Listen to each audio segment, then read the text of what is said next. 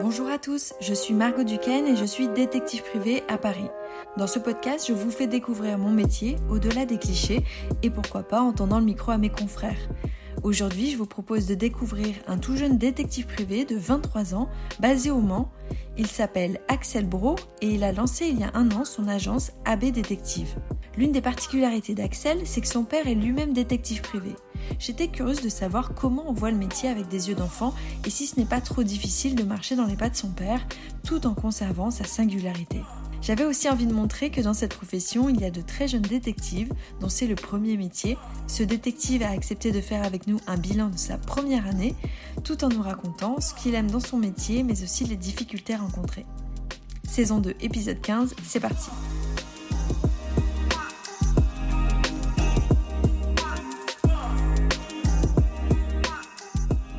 Bonjour Margot, alors je me présente, je suis Axel Bro, j'ai 23 ans. J'ai lancé en janvier 2022 mon agence AB Détective qui se trouve sur Le Mans suite à une formation d'un an à l'ESARP, une des quatre écoles de détectives en France euh, sur Paris. Et avant ça, j'avais fait un BTS en alternance dans l'agence de mon père qui est basée sur Tours. Alors tu dis l'agence de ton père, on peut imaginer que ton père est, je sais pas, publiciste ou autre, mais non, non, c'est bien une agence de détective, on va préciser, parce que du Tout à fait. coup, voilà. En fait, euh, bah, c'était une des raisons pour lesquelles euh, moi je t'avais demandé de faire cet entretien. D'ailleurs, j'avais un peu peur que tu le prennes mal, parce que je me suis dit que ça doit être euh, tellement relou qu'on te pose toujours cette question par rapport à ton père et tout ça. Mais en fait, c'est vrai que ton papa a écrit un livre en plus récemment, il fait pas mal de médias. Euh, et donc, du coup, c'est un détective un petit peu, entre guillemets, connu dans la profession et euh, même auprès du, du grand public. Euh, et donc, ce qui m'intéressait, c'était de savoir pourquoi toi, tu avais choisi justement euh, de devenir toi-même détective et comment euh, s'est passé un peu euh, une jeunesse avec un papa détective parce que c'est quand même pas commun du tout. donc peut-être pour commencer, moi j'aimerais comprendre quand est-ce que quand tu étais petit, est-ce que tu à quel moment tu as compris que ton père il faisait un métier qui était quand même pas très commun? Alors, c'est vrai que beaucoup de personnes me posent cette question, parce que je comprenais pas trop. Des fois, il rentrait tard le soir, il partait toute la journée, toute la semaine. Euh, je, je comprenais pas trop. Quand on est petit, on s'imagine un détective, c'est comme dans les films. Euh, il travaille au FBI, euh, tout ça, c'est trop bien. Donc plus j'ai grandi, plus j'ai compris en quoi ça consistait. je me suis de plus en plus intéressé à ça. quand il venait me chercher à l'école, des fois, bah, je l'entendais, j'essayais de tendre l'oreille pour écouter quand il était au téléphone avec ses clients ou derrière la porte. Euh, j'étais assez curieux, euh, donc je posais de plus en plus de questions et de, fil en aiguille, bah, c'était comme une évidence pour moi. C'est-à-dire que c'est toi qui t'es intéressé à son métier, mais c'est pas lui qui, euh, de lui-même, te. Enfin, si tu t'étais pas spécialement intéressé à ça, il t'en aurait peut-être moins parlé. Oui, je pense, c'est pas du tout lui hein, qui m'a imposé quoi que ce soit, bien sûr. au début, je partais plutôt pour faire des études dans le sport. Euh, qui est mon autre passion, euh, mais il a bien compris que ça m'intéressait, donc forcément de lui-même, euh, il pouvait me raconter quelques anecdotes de temps en temps, anonymement bien sûr, mais, mais des anecdotes assez, assez croustillantes et qui, qui m'intéressaient, qui me faisaient rire, et surtout qui, qui m'intéressaient beaucoup et je voulais toujours en savoir plus, donc des fois c'était lui qui me stoppait, qui me disait bah, je peux pas t'en dire plus, mais un jour t'inquiète pas, si ça t'intéresse, bah, tu vivras ça par toi-même.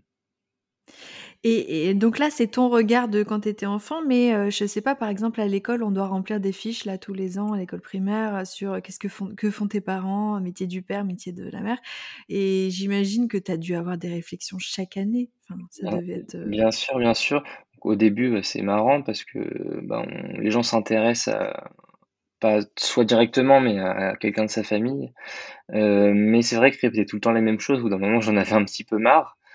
Mais voilà, je racontais. Mes amis les plus proches en ont également marre parce que dès qu'on rencontre de nouvelles personnes, ils me posent toujours les mêmes questions. Donc eux, ils connaissent limite mieux mon histoire que moi force de l'entendre. Euh, donc au début, je racontais voilà l'histoire de mon père et puis après, bah, j'ai raconté. Maintenant, je raconte mon histoire à moi, donc c'est encore plus intéressant et j'en suis encore plus fier. Mais justement, voilà, alors c'est quand même super courageux parce que tu aurais pu justement vouloir te différencier ou autre. Que enfin, j'imagine que quand même tu as pesé le pour et le contre parce que c'est difficile d'aller sur les traces en plus de quelqu'un qui a réussi. C'est pas comme si c'était, heu heu, il avait une petite agence, enfin voilà donc est-ce que tu as pas trop de pression? Non, vraiment, jamais été quelqu'un de très stressé avec beaucoup de pression donc ça, voilà, c'est ma personne donc j'arrive à le gérer. Heu, mais c'est vrai que beaucoup de personnes me disent: «Bah, tu le fils d'eux, donc est-ce que tu vas pouvoir réussir, te différencier?» moi, je le prends pas du tout comme ça, je prends ça comme une aide, heu, mais bien sûr, je veux pas du tout être associé à cette image de fils d'eux, justement. Heu, je veux, me débrouiller par mes propres moyens et bien sûr, j'ai cette chance-là qu'ils puissent m'aider également. Donc heu, je le vis très bien et Un truc qui est cool, c'est que du coup, tu avais pas du tout de enfin, tous les fantasmes qu'on a quand on arrive à l'école ou heu heu, on peut dire que toi, tu savais ce que c'était la réalité du té enfin, voilà, tu avais pas non plus, trop de fantasmes sur sur ce métier. J'avais également, voilà, cet avantage-là.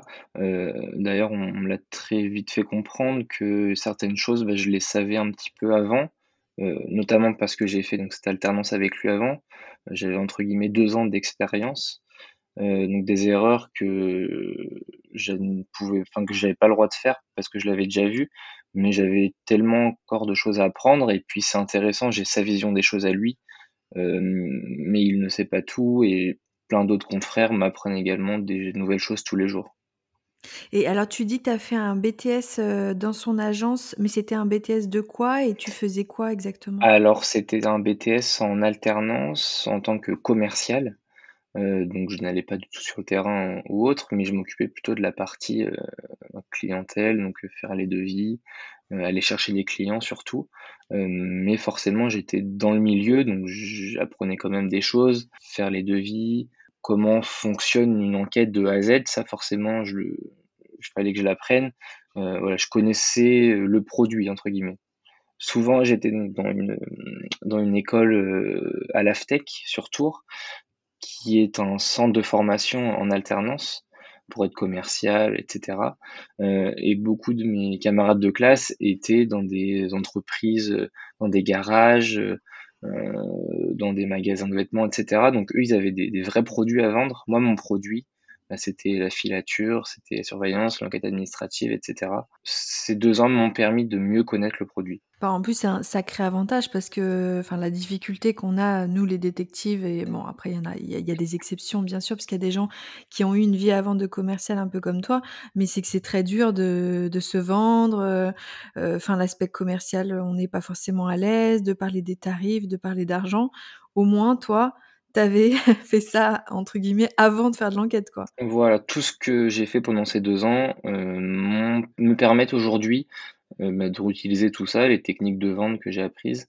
Heu, bah, on a une grosse partie commerciale dans notre métier quand on gère une agence, donc je me sers tout ça aujourd'hui et heu et heureusement que je l'ai fait. Ça m'aide beaucoup en tout cas aujourd'hui. Et donc tu es basé, heu, au Mans, mais enfin, est-ce que tu couvres, heu, une région plus large? Et pourquoi Bien tu t'es sûr. basé là-bas géographiquement? Donc alors pourquoi je me suis basé là-bas? Tout d'abord parce que je ne voulais pas, heu, travailler déjà dans l'agence de mon père. Je voulais vraiment me différencier. Je veux vraiment me détacher de ça, ça m'aide d'un côté, mais je me dis qu'il faut que je fasse comme s'il n'était pas là. Hem et je ne voulais pas me mettre, heu, donc lui il est sur Tours sur Tours parce que, heu, bah, il est déjà là, donc je ne voulais pas non plus lui faire de la concurrence et le marché est déjà pris, donc j'ai fait une étude de marché, heu, aux alentours. Donc je me suis mis au Mans puisque j'habite également au Mans. Je connais très bien le département, une grande partie de ma famille y vit.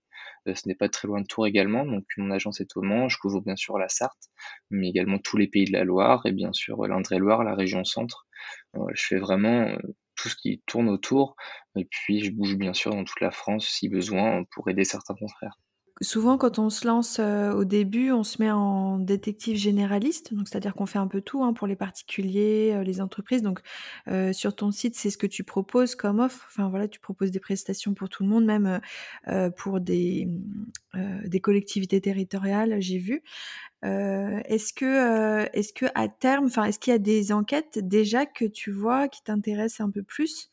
Pour l'instant, tout m'intéresse, heu, je suis vraiment généraliste, je fais de tout. Heu, moi, ce qui m'attire vraiment pour le moment, c'est le terrain. J'adore être sur le terrain, avoir, heu, cette adrénaline-là. J'aime pas rester au bureau, toute la semaine, avec des horaires fixes. C'est la raison pour laquelle je me suis lancé également, à mon compte, pour, travailler, un petit peu «quand je veux» entre guillemets. Si je veux, voilà, travailler pendant une semaine non-stop, je peux. Si pendant 2 ou 3 jours, j'ai besoin de poser un petit peu, bah, je peux également. C'est ce que j'apprécie également. Et donc il y a pas forcément de de particularité que je préfère pour l'instant. Heu, je fais vraiment tout ce qu'il y a et je prends du plaisir dans tout ce que je fais. Je pose cette question, hein, c'est pas innocent, c'est parce que ton père, lui, pour le coup, il maintenant, il est spécialisé, mais j'imagine qu'au début, ça devait pas l'être et heu, il est spécialisé plutôt dans tout ce qui est, heu, recherche, familiale, C'est ça. voilà. Donc toi, tu te laisses, toutes les portes ouvertes aujourd'hui et tu as pas as pas du tout envie de justement rentrer dans une seule case, quoi? Non, pour l'instant, donc lui, il fait donc ces recherches-là qui sont également très intéressantes. Heu, j'ai bien sûr eu l'occasion de voir ce que c'est, con concrètement, heu, mais je ne me vois pas faire ça pour le moment. Un jour peut-être, parce que c'est vraiment très intéressant, des recherches très humaines, mais moi j'ai besoin d'action aujourd'hui, et ça me plaît vraiment ce que je fais, sur le terrain et je pense que ça se ressent quand on aime quelque chose, je pense qu'on a les résultats qui vont avec. Tu fais principalement, heu, de la sous-traitance ou principalement du direct? Comment Alors j'ai fait j'ai fait 6 premiers mois avec beaucoup de sous-traitance. Bah, le temps, voilà, on sort de l'école, même si j'avais 2 ans d'expérience avant, heu, on on est on ne sait rien faire encore, on a tellement de choses à apprendre. Heu, donc j'ai pris encore ces 6 mois d'expérience, Avec des agences de de de ta région? Voilà, heu, donc heu, de mon père forcément un petit peu, heu, d'autres confrères, heu, de la région, heu, d'autres confrères sur Paris, heu, sur, heu, Bordeaux, j'ai bougé un petit peu et puis le temps également de faire son sa communication, créer mon site internet. Heu, j'ai fait quelques médias également, heu, en en l'été au début d'été 2022, heu, ce qui m'a permis d'avoir mes premiers clients. Donc au début, c'est un Ouais, ça marche bien quand même de faire des ou articles dans la presse. Est-ce voilà, je voilà, je suis je j'étais un peu réticent, est-ce qu'il faut montrer sa tête ou pas? mmh. Hem, mais voilà, je pense que le métier a besoin d'être, démocratisé. Heu, il faut en parler pour se faire connaître et qu'on n'ait pas des des charlots comme, heu, on peut le voir à la télé. Donc je pense que ça aide à la profession. Après, bien sûr, chacun a son avis. Faut faire attention à ce qu'on dit, bien sûr. Mais en tout cas, ça permet de se faire connaître, de faire connaître la profession et de se professionnaliser. Bah, en plus, heu, c'est vrai que là, les gens, ils t'écoutent, mais ils te voient pas. Mais tu as dit quand même que tu avais 23 ans et heu, c'est assez rare aussi qu'on voit dans la presse des détectives aussi jeunes que toi et je me suis demandé, heu, dans justement sur le terrain, ça doit vachement t'aider, le fait parce que tu parais jeune aussi, enfin, tu fais ton âge, quoi, tu fais pas, heu, 10 ans de plus, quoi. C'est ça, heu, on va moins se dire en tout cas qu'un quelqu'un de 23 ans peut être un détective que quelqu'un de 35-40 ou ou plus. Donc j'ai cette chance-là, j'en profite.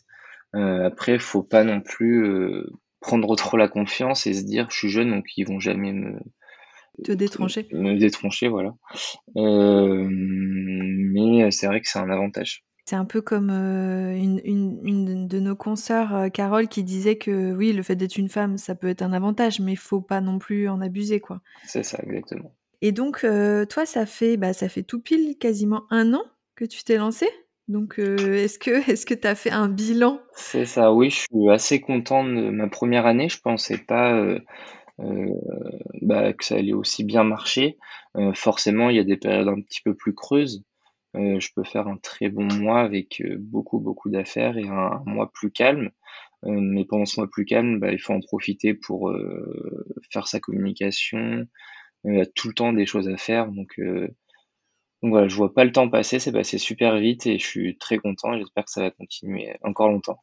Tu es auto-entrepreneur ou tu as choisi quoi comme, heu Voilà, j'ai pris ça également. Heu, au début, je voulais y aller, heu, assez «tranquille» entre guillemets. je ne me voyais pas, avec un comptable, voilà, avec toutes les démarches juridiques, qui qui vont avec. si je me serais mis en société ou autre. Donc là, pour l'instant, ça me va très bien. après, on verra par la suite. L'objectif, c'est bien sûr d'évoluer. Mais en tout cas, pour l'instant, ça me va très bien comme ça. voilà, je suis, je suis tout seul. je peux travailler avec des confrères également, ce que j'adore aussi. Ça permet d'échanger et d'apprendre toujours de nouvelles choses. Tu arrives à en vivre aujourd'hui? Oui, j'arrive à en vivre. Après, euh, faut pas non plus s'enflammer. Comme je disais, on peut faire un très bon mois euh, et un mois un petit peu plus calme.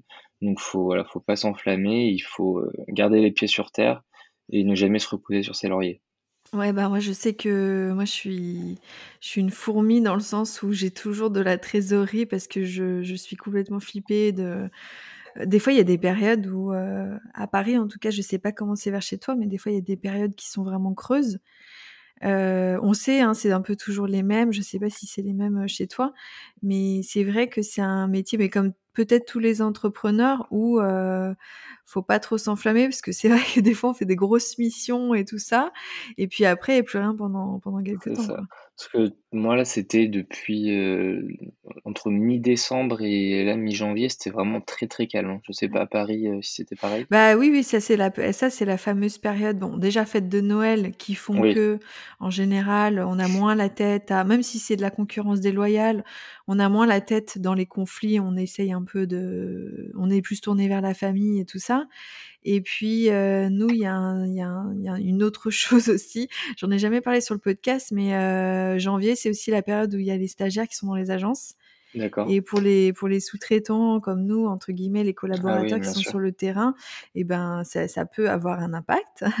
voilà, il faut le dire clairement. Hein. Je, je, pense que c'est un aspect. Et je pense que le troisième truc qui fait que janvier c'est compliqué, c'est que euh, financièrement, bah, les gens ils ont moins de sous parce qu'ils viennent de faire plein de dépenses, euh, qu'il faut payer les assurances et tout, et puis que ben c'est pas forcément l'enquête privée, c'est pas forcément la priorité par rapport aux courses, par rapport euh, voilà quoi. Bien sûr. Après, euh, ça repart peut-être un petit peu plus à partir de février, je pense. Ouais, ouais, de toute façon, ça repart toujours. Hein. Oui, bien sûr. L'été aussi, l'été aussi, euh, euh, juillet, août, forcément, c'était assez calme.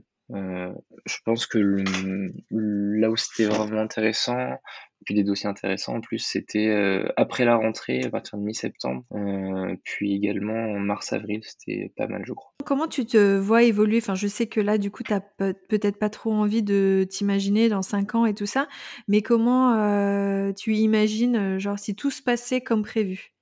Déjà, le plus important, prendre toujours autant de plaisir, que ce métier me plaise toujours autant. Euh, parce que sinon il n'y a pas, pas trop d'intérêt. Euh, et puis bien sûr, bah, euh, faire de plus en plus d'affaires. J'avoue que je me pose pas encore trop la question. quand je me suis lancé, je m'étais dit on, verra dans trois ans. Déjà, je fais ma première année, bien sûr. je me mets quelques paliers, donc déjà on verra dans trois ans.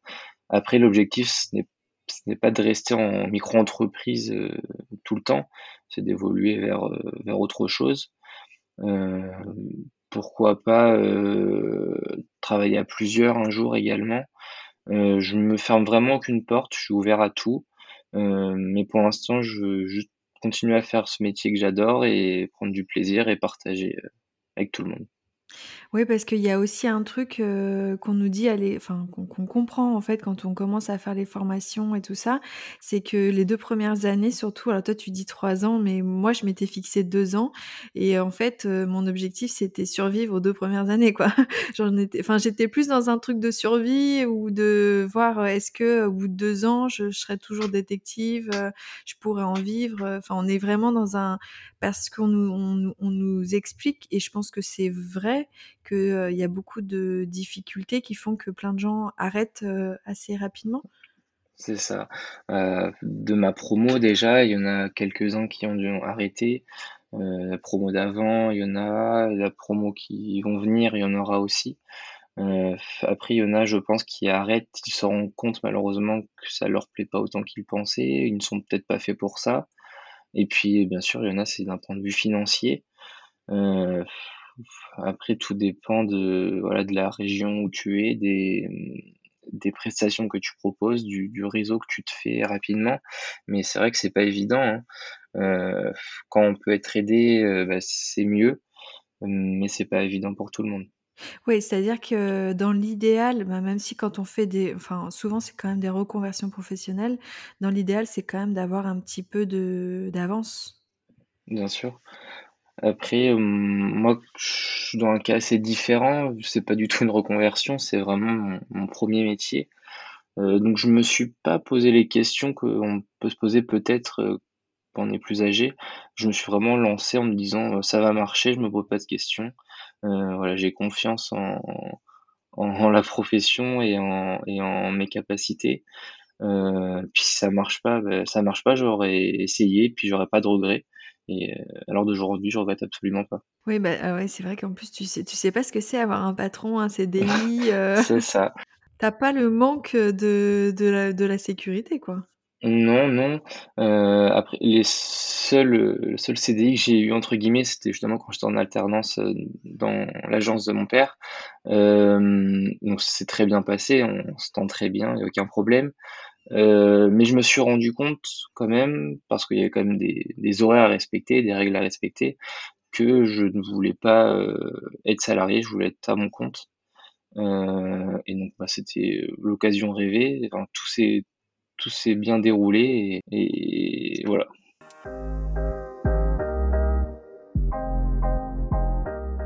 Et comment tu fais aujourd'hui pour communiquer justement, essayer de trouver des clients ou, heu, enfin que quand je dis clients, ça peut être aussi d'autres agences. Comment comment tu fais pour te faire connaître? Parce que peut-être ça peut aider justement d'autres, heu heu, je dis jeunes détectives, pas dans le sens, heu, jeunes en âge, mais jeunes qui viennent de se lancer, quoi. Bien sûr. Alors je pense déjà que tout commence, à l'école, quand on est à l'ESARP, à l'IFAR ou autre. Heu, mais il faut, heu, se créer un réseau déjà, heu, premièrement avec ses camarades.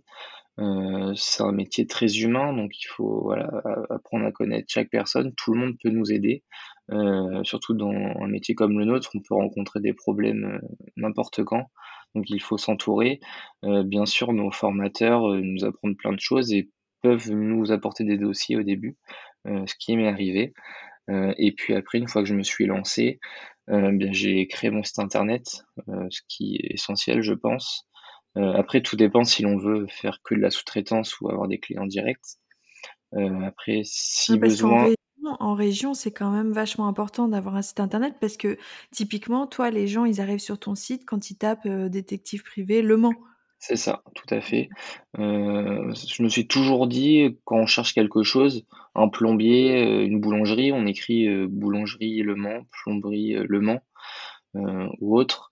Donc je me suis dit: «Bah, quand on écrit détective privé Le Mans, faut sortir sinon, bah, on ne sera pas vu». Donc voilà, un petit peu de référencement. Mais tu mises sur le référencement naturel en faisant des articles ou tu Alors, mises aussi sur la pub? Alors pour l'instant, je fais que du référencement naturel. Heu, parce que j'ai pas besoin pour l'instant de de faire plus, heu, mais ça viendra un jour, je pense. De plus en plus de confrères le font, donc au bout d'un moment, je pense qu'on est obligé. Heu, puis sinon, j'ai fait un peu de presse également, des médias, qui permettent un peu de de rassurer nos clients, je pense. Et puis après voilà, le réseau comme je l'ai dit, une fois qu'on a travaillé avec un confrère, si on a bien fait son boulot, bah, il c'est il est susceptible de nous rappeler. Ouais, puis Heu j'ai vu sur ton site aussi, tu as des témoignages clients, ce qui sont enfin, ce qui en Voilà. heu, qui sont avec, leurs les noms quasiment des gens et tout. Ce qui Bien est sûr. hyper dur à recueillir dans notre Bien métier, sûr, hein. bien sûr. Alors j'ai eu de la chance, je sais pas pourquoi, mais bah, à chaque fois que j'ai un un client, je lui demande, bah, de mettre un avis, surtout au début. Et je suis tombé sur des personnes super gentilles, qui ont bien voulu mettre ces commentaires. Certains noms ont été modifiés, hein, bien sûr, Même la plupart. Et certains, heu, non, n'ont rien à cacher et voilà, on sont que des fois, on peut avoir un petit peu honte de faire appel à nous, heu, mais eux, absolument pas. Voilà, on la mission s'est très bien déroulée, donc ils étaient contents et voilà, c'est c'est notre récompense également et ça nous permet de de rassurer les prochains clients. Ouais. Heu, OK et heu, donc là, on a parlé des points assez positifs, mais est-ce que, heu, c'est quoi les grosses difficultés que tu as eues, cette cette 1re année? Mmh, les grosses difficultés, les périodes où il y a pas de de travail, Je me dis: «Mais mince, quand est-ce que ça va repartir?» Comment et on se blinde à ce moment-là? Que ouais, je me rassure en me disant: «Bah, j'ai déjà vécu ça, heu, donc ça va ça va tourner forcément». Heu, j'ai déjà fait un mois, heu, j'exagère, mais un mois sans bosser, heu, donc si ça arrive, bah, je sais qu'au bout d'un moment, heu, il va y avoir du boulot. Je me rassure comme ça et puis comme je l'ai dit, je suis pas quelqu'un de qui m'inquiète beaucoup. Il faut vraiment que ça soit, assez grave pour que je m'inquiète donc voilà, je je laisse ouais, couler et puis, as heu, l'air trouve assez zen. voilà, tout à fait. Je laisse, je laisse les les choses couler en me disant que tout va s'arranger et je jusqu'à jusque-là, ça marche en tout cas, donc heu, je vais continuer Ouais, comme je ça. je pense qu'il faut être assez zen parce que c'est clair que si on commence à stresser, heu, dès qu'il y a pas de boulot, je pense qu'on va on va finir tous avec des cheveux blancs à à 40 ans, C'est ça, tout à fait. Et même donc dans la même dans quand on est sur le terrain, je pense qu'il faut être, assez calme et ne pas s'inquiéter pour rien.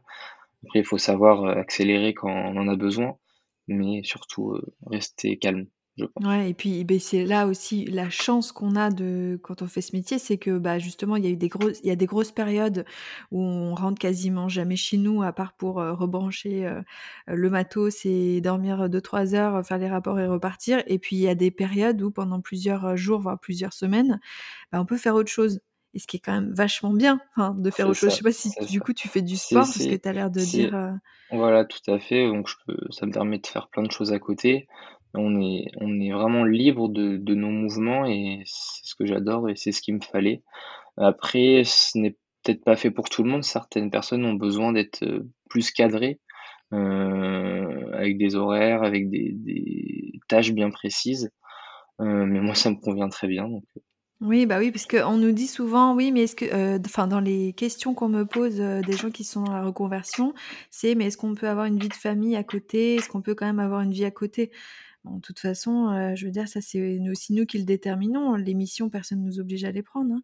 c'est ça, tout à fait, on on est obligé à rien, heu, tant qu'on n'a pas signé, on est obligé à rien. Heu, une vie de famille à côté, heu, j'ai pas d'enfant encore, donc je peux pas je peux pas, le dire. Mais oui, c'est tout à fait possible. Après, il faut savoir se poser des limites aussi. Heu, faut savoir dire stop quand il le faut.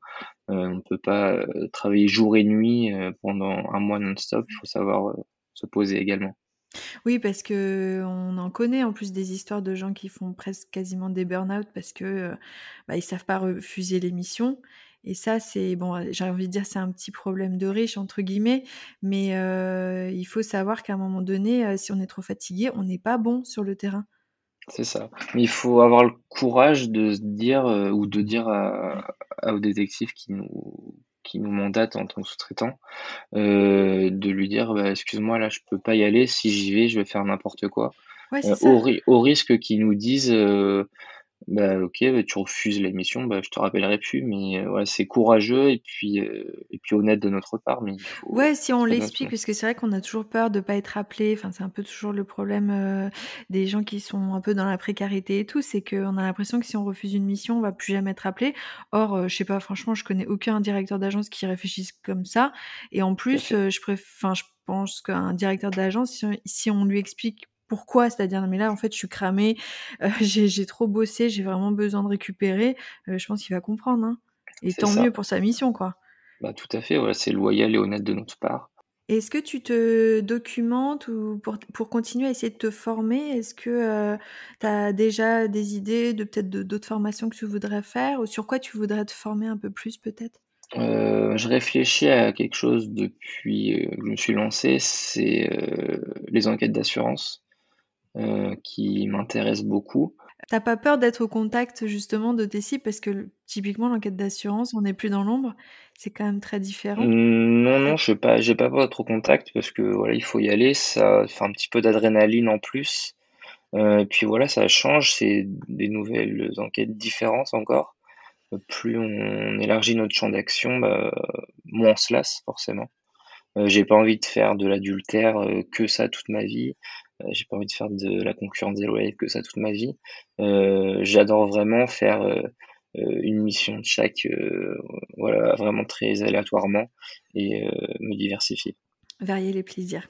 Tout à fait. Bah, écoute, je te le souhaite. Je te souhaite de faire de l'assurance et de faire un peu tout et puis, heu et puis, bah, j'observerai ton ton évolution d'ici Merci 5 beaucoup. ans et puis, heu, peut-être, heu, ben, tu feras ton bilan dans 3 ans, on en reparlera, j'espère et puis merci merci beaucoup pour ton temps et je te souhaite une très bonne continuation. Je t'en prie, bonne continuation à toi aussi. Merci infiniment à Axel Bro pour sa confiance. L'épisode a été enregistré en janvier 2023.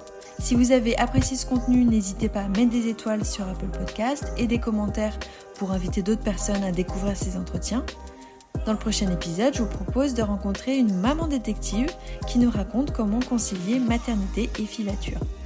À bientôt et d'ici là, prenez soin de vous.